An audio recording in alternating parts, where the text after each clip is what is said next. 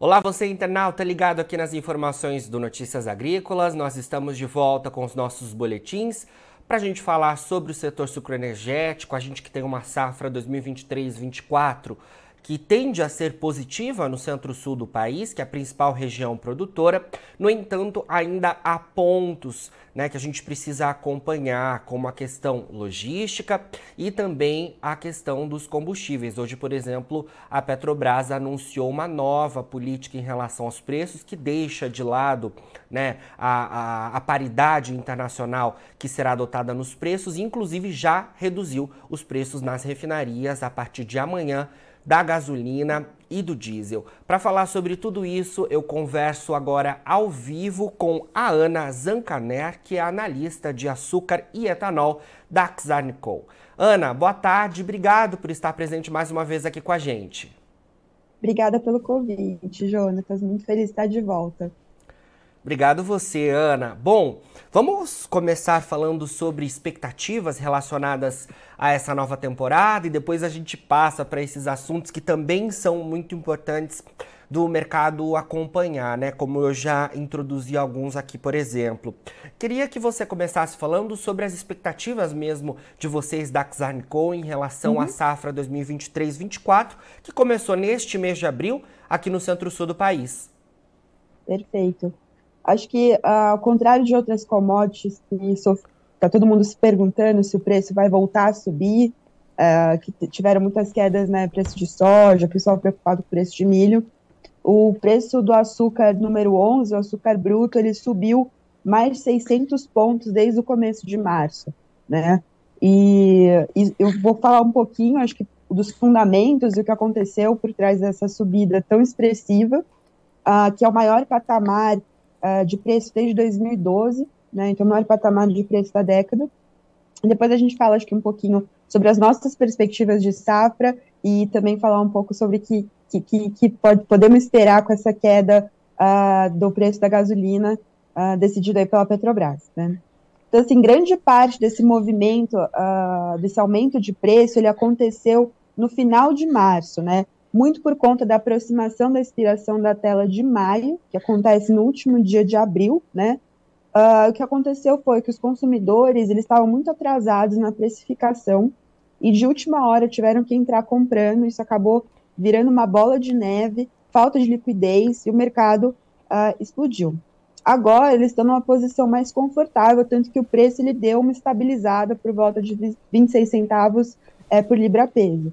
E esse é um patamar que a gente acredita, a nossa visão aqui, que é um patamar já acima dos fundamentos, tá? Não existe, uh, em termos de fundamento, nada que eleve, na nossa visão, que deveria né, elevar o preço a 30 centavos. Claro que pode acontecer, mas não que os fundamentos uh, justifiquem isso. Por exemplo, um dos fundamentos mais importantes que a gente olha é a paridade entre açúcar e etanol aqui no Brasil. Só que hoje o açúcar já paga mil pontos acima do etanol. Você não precisa de mais incentivo para os produtores produzirem mais açúcar. Eles já decidiram, eles já estão max açúcar, né? Outro ponto muito importante é em relação à paridade de exportação da Índia. Hoje, o mercado é, de exportação paga 700 pontos a mais que o mercado doméstico. A Índia está no final do seu ciclo de exportação, né? Já não tem mais tanto açúcar para exportar, mas de qualquer maneira esses patamares são muito importantes para a safra que vai se iniciar em novembro desse ano. Né? Então, hoje, uh, os preços eles estão uh, num, num, patamar confortável. Mesmo se eles subir, subissem para 30 centavos, ele não vai resolver o problema da oferta nos próximos 12 a 18 meses. Né? O Brasil já decidiu a safra, é, a, a safra do hemisfério norte já também decidiu, já está com o plantio uh, finalizado, já as decisões já estão tomadas, né? Eu acho que a grande questão é se os preços precisam subir ainda mais, talvez para impactar o lado da demanda, né? Então equilibrar não pela oferta, porque não tem como adicionar oferta no curto médio prazo, mas tem que reduzir a demanda. Hoje, uh, um dos grandes consumidores uh, é a China, né, que importa por volta de 6 milhões de toneladas. A paridade de importação, de importação deles está negativa, isso acaba atrasando a demanda, eles têm que jogar mais para o final do ano, para ver se conseguem capturar margens, não vou nem dizer positivas, mas margens menos piores, né? E uh, então a, e a China está fazendo um programa de redução de estoque. Então o governo tem um estoque estratégico e para poder suprir as refinarias sem que elas tenham que importar no mercado os preços atuais, eles estão liberando, por exemplo, um milhão de toneladas uh, de açúcar dos estoques. Agora, ninguém sabe se esse estoque vai ser recomposto aos preços atuais, então você não teria essa demanda adicional. Então, o mercado está buscando um equilíbrio e a gente não vê por que, que o preço deveria andar ainda mais. Acho que outro ponto é, que está todo mundo se perguntando é, é, sobre o El Ninho, né, Jonatas? É, qual que pode ser o impacto tanto no Brasil quanto para os países do hemisfério norte? No Brasil, é muito curioso porque na região centro-sul você não tem um padrão bem definido uh, do resultado de um El Niño. Então, o El Niño ele traz chuvas uh, acima da média no sul, mas no centro-sul, por ser uma área de transição, o que a gente sabe é que temperaturas ficam acima da média e chuvas acima da média podem ocorrer. Se isso acontecer, uh, é ainda mais um fator, eu diria, positivo de suporte para os preços, porque o Brasil não vai, quando chove, as usinas acabam sendo forçadas a parar. Né? A gente viu isso acontecer uh, em 2015 e 2016, uh, que foi o último ano que a gente tem registro né, de um El Ninho muito forte no Centro-Sul. Foi o ano que o, o Brasil mais moeu, 618 milhões de toneladas.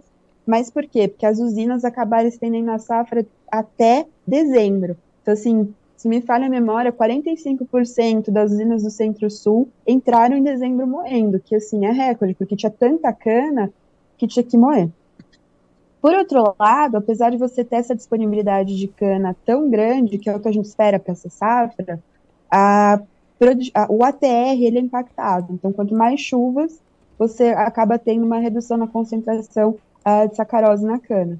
Então, em 2015, para você ter uma ideia, o ATR caiu para 130 quilos por tonelada, o que, assim, é um patamar 10 quilos, 11 quilos a menos do que a gente viu ano passado. Para esse ciclo, a gente não está tão, assim, negativo por enquanto. Acho que uh, talvez a gente esteja a casa com o valor menor para terra, a gente está com 139 quilos por tonelada, mas maximizando açúcar Assumindo que o Brasil consiga mover pelo menos por volta de 600 milhões de toneladas, a gente acredita que o Brasil tem capacidade de, de entregar é, perto de 38 milhões de toneladas de cana. Tá? Esses são os nossos números para o Brasil na safra 23-24. É, você comentou sobre o início de safra no mês passado. Foi um mês muito preocupante. Uhum. Foi a menor eficiência registrada na década pelas usinas. Choveu tanto em abril que a eficiência de moagem caiu drasticamente. Então, foi mais ou menos oito, por mais de oito dias perdidos, mais de oito dias de parada por conta das chuvas, que as usinas foram forçadas, não conseguiram entrar no campo para colher e dar início da safra. Agora, em maio, secou. Tá ótimo, 100 dias perdidos, tá indo super bem. A questão é, o que, que vai acontecer à medida que o El Ninho se confirma, né? A probabilidade está tá aumentando a cada dia. A probabilidade, obviamente, ela é mais forte a partir é, de julho, setembro em diante, que é, é, preocupantemente o pico da safra aqui no, no, Brasil. Isso a gente só vai saber a hora que chegar. Não está confirmado se tem El Ninho, a probabilidade é grande, mas ainda não é confirmado. Isso traz preocupação, obviamente. Então, hoje, os nossos números é considerando uma precipitação mais ou menos na média pelos próximos meses. A gente acha que consegue moer. Claro que vai depender muito também do, do, do passo de operações das usinas, se elas vão conseguir estender a safra tanto quanto elas gostariam, né? Uh, mas esse, por enquanto, é o nosso, é o nosso view para a safra 23 24. E Max Açúcar, assim, sem, sem nenhuma dúvida. Sim. Ainda mais com essas últimas decisões aí vindo da Petrobras, né? Exatamente, a gente vai falar um pouco mais sobre essa decisão de hoje da Petrobras. Ana, nesse ponto que você trouxe em relação às chuvas, né? É, uhum. Me parece então que o cenário está é, mais é, de tempo firme, né? As usinas têm conseguido avançar durante esse mês de maio nos trabalhos, como você mencionou, mas o El Ninho está no radar de vocês, então, da Xarnicô e de uhum. outras é, empresas também e consultorias. Eu queria que você falasse sobre esse tópico, se é, com esse início de safra mais lento, a gente provavelmente vai ter que estender muito parecido com o que foi na safra passada, a moagem até quase o final do ano.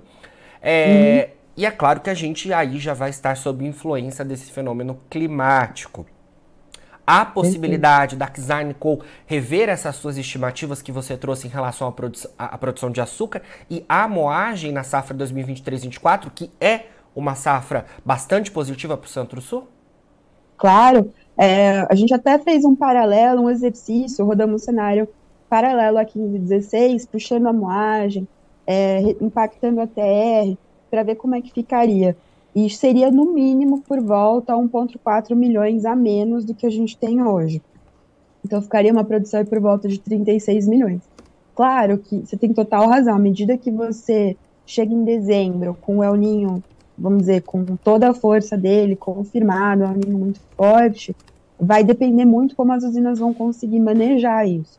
É, os preços estão bons, entra no campo, moe, ah, vai depender da decisão realmente de como o Centro-Sul vai se comportar. Mas eu concordo com você que, à medida que a safra for avançando e o clima não ficar estável, não ficar firme, como a gente está em maio, é, a chance de você ver uma redução uh, da safra é, é muito grande.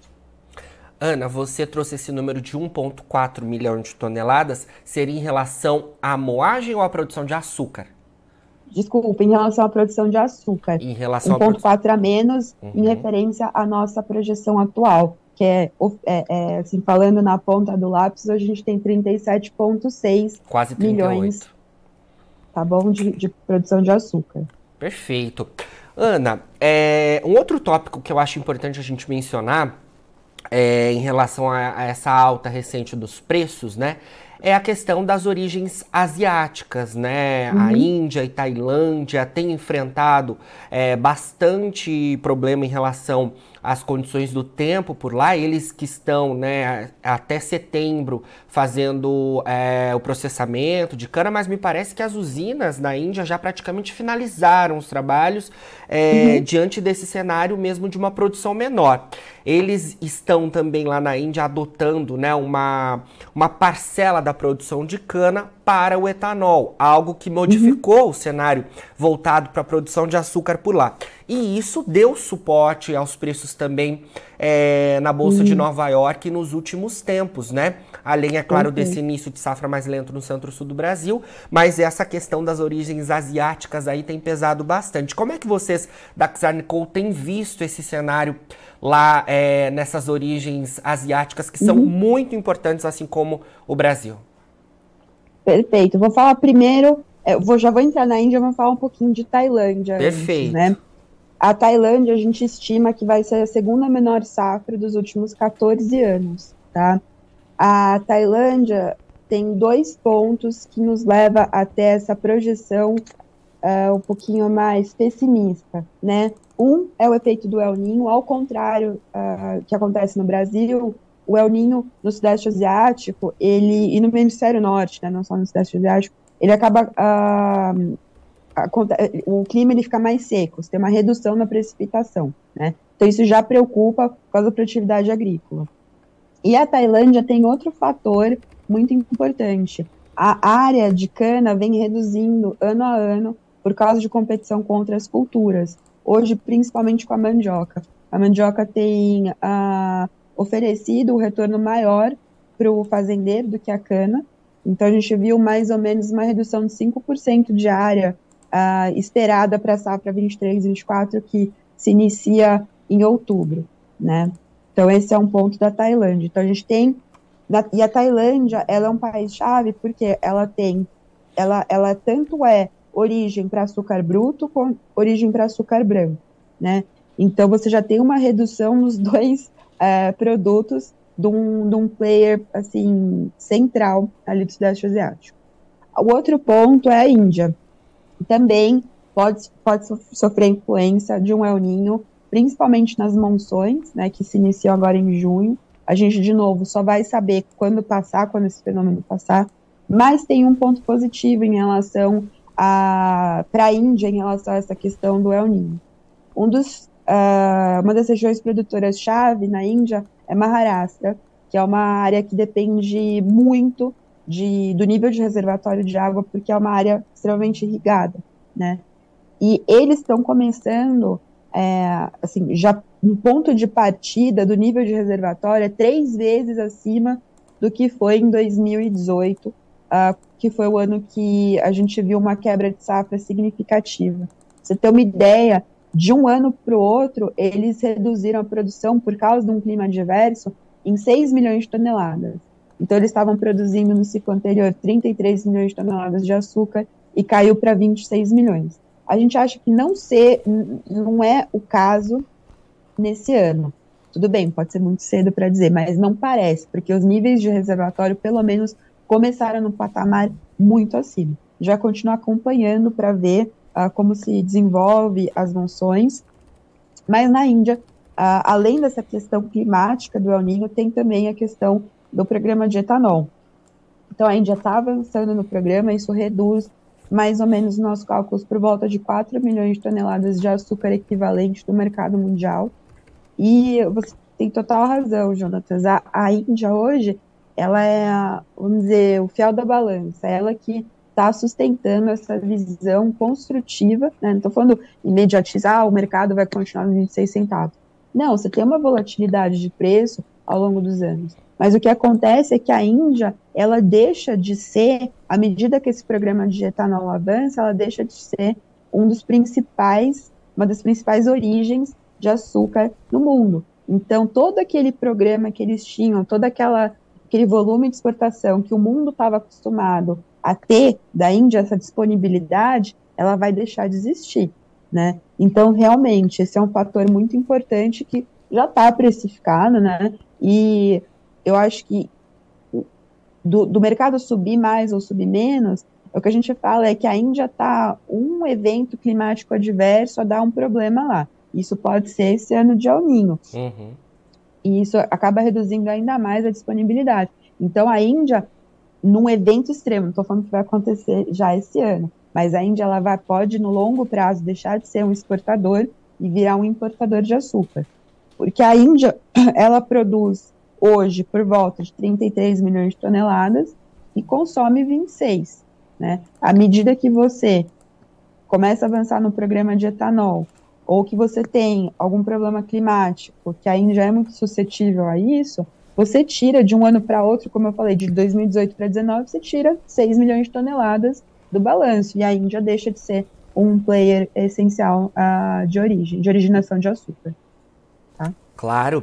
Ana, diante desse cenário das origens asiáticas, é, tanto Índia quanto Tailândia, que de alguma forma é, lideram ali na produção global e de alguma forma competem com o Brasil, que está tá muito à frente né, em termos de uhum. produção, fica cada vez mais evidente que a safra 2023-24 do Brasil será uma safra que será muito importante para o abastecimento global. Na, na visão de vocês, é isso mesmo?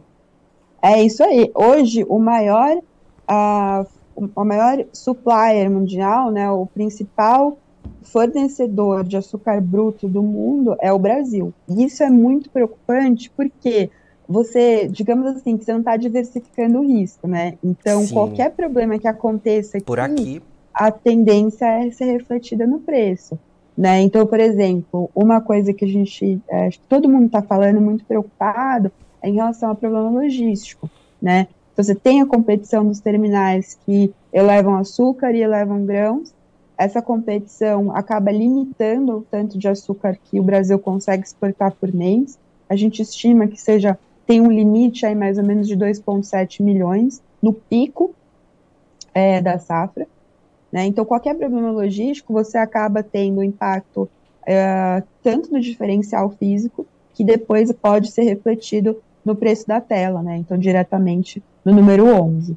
Então, realmente, é, a sua leitura está tá muito correta. E vocês da Xarnico, inclusive, né, trouxeram dados relativos aí é, a, a, a, essa questão da logística, né? Os fretes aqui no Brasil já estão mais caros e a tendência é que eles possam subir ainda mais diante desse cenário, né, de competição dos grãos, porque a safra é, teve uma atrasada ali, agora a gente uhum. pega, uhum. né, o escoamento logo mais do açúcar com a safra de grãos é um ponto importante para a gente seguir acompanhando. Bom, Ana, para a gente finalizar, eu queria trazer um assunto lá do início da nossa conversa, importante no dia, que é a questão do anúncio da Petrobras em relação ali a deixar de lado a paridade internacional na adoção dos seus preços nas refinarias. É, uhum. E logo, né, essa divulgação saiu bem cedinho e logo em seguida ali, é, na metade da manhã, a gente teve a divulgação de que a Petrobras já é, fez a redução dos preços a partir desta quarta-feira da gasolina e também uhum. do diesel nas refinarias em cerca é, de 40 centavos o litro, se eu não me engano, para a gasolina e, 30, gasolina. Uhum. e 34 centavos para o diesel. Eu queria que você falasse sobre isso porque é algo que pode impactar também o setor sucroenergético, que é produtor de etanol. É, nessa safra, né, a, a, gente tem a max, maximização do açúcar, mas a gente produz etanol. Pode ser que a gente produza ainda menos etanol diante desse cenário. Como é que fica na visão de vocês? E a gente utiliza etanol também na mistura da gasolina comum aqui nos postos do país, né? Então é uma notícia uhum. que reflete diretamente sobre o nosso setor. Perfeito. A, a Petrobras, digamos assim, que eu acho que ele deu muita sorte no, no, no timing que ele soltou essa notícia. A gente acompanha muito os cálculos feitos pela Bicom. Ele solta a paridade de preço internacional e há alguns dias já, eu diria mais de 10 dias, a paridade do preço doméstico versus internacional já estava bem aberta. Estava é, mais ou menos pelos cálculos da Bicom por volta de 40 centavos o mercado doméstico acima do internacional. Então, realmente tinha um espaço para a Petrobras fazer esse reajuste. A gente tem a tendência, né, geralmente, de pensar em reajustes para cima, né, porque o mercado de petróleo estava subindo, o câmbio também. Então, isso é benéfico, obviamente, para o produtor, mas acontece, às vezes, do mercado de petróleo cair, né, medo de recessão, às vezes a decisão do OPEP não é suficiente para segurar os preços, você tem uma valorização cambial, tudo isso acaba contribuindo para ter essa, essa conjunção de fatores que permitiu que a Petrobras reduzisse o preço sem cair numa defasagem contra os preços internacionais. Esse é um ponto.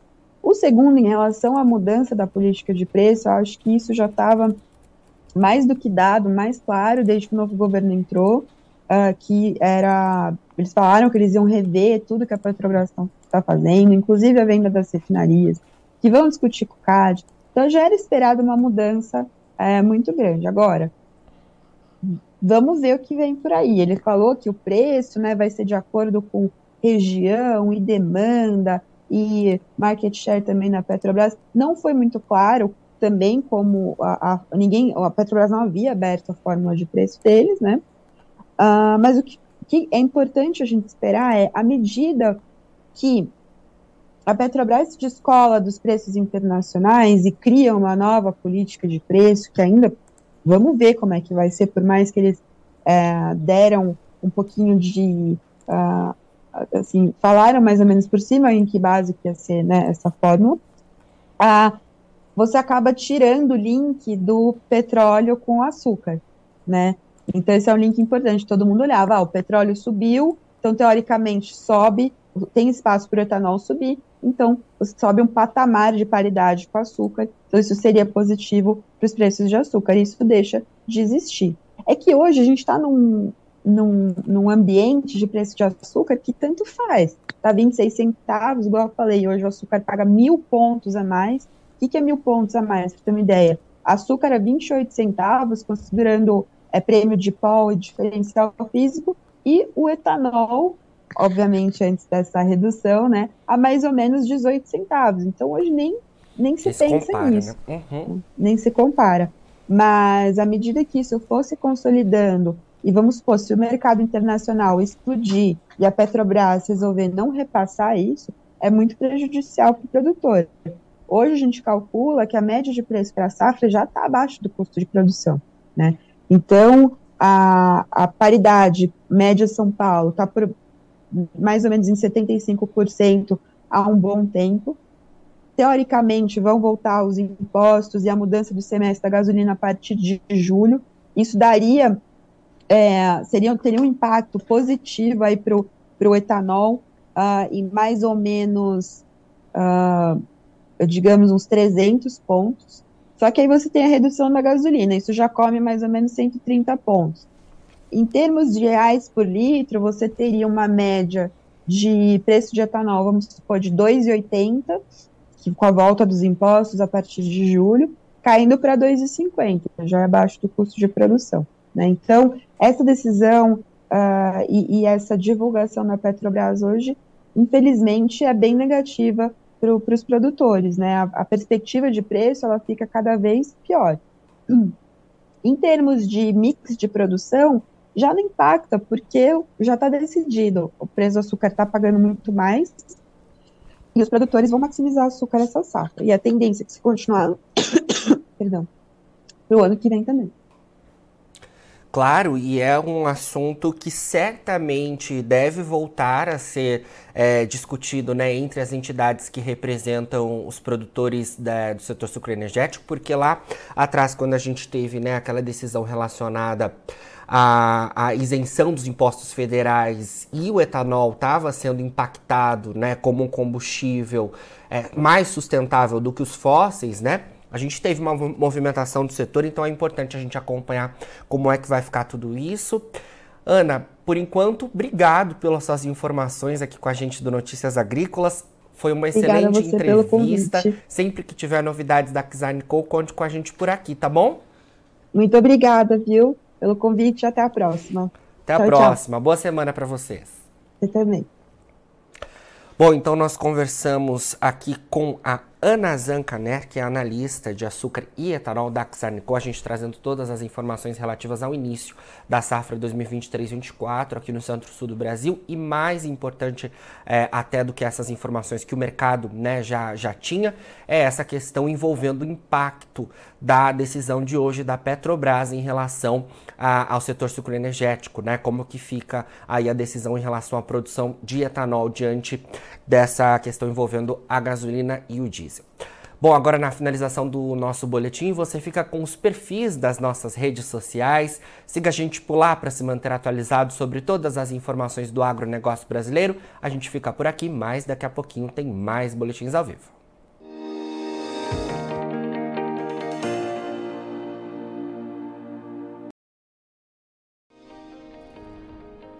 Inscreva em nossas mídias sociais no Facebook Notícias Agrícolas, no Instagram arroba Notícias Agrícolas e no nosso Twitter arroba Notiagre. E para não perder nenhum vídeo, não se esqueça de nos acompanhar no YouTube e na Twitch Notícias Agrícolas Oficial.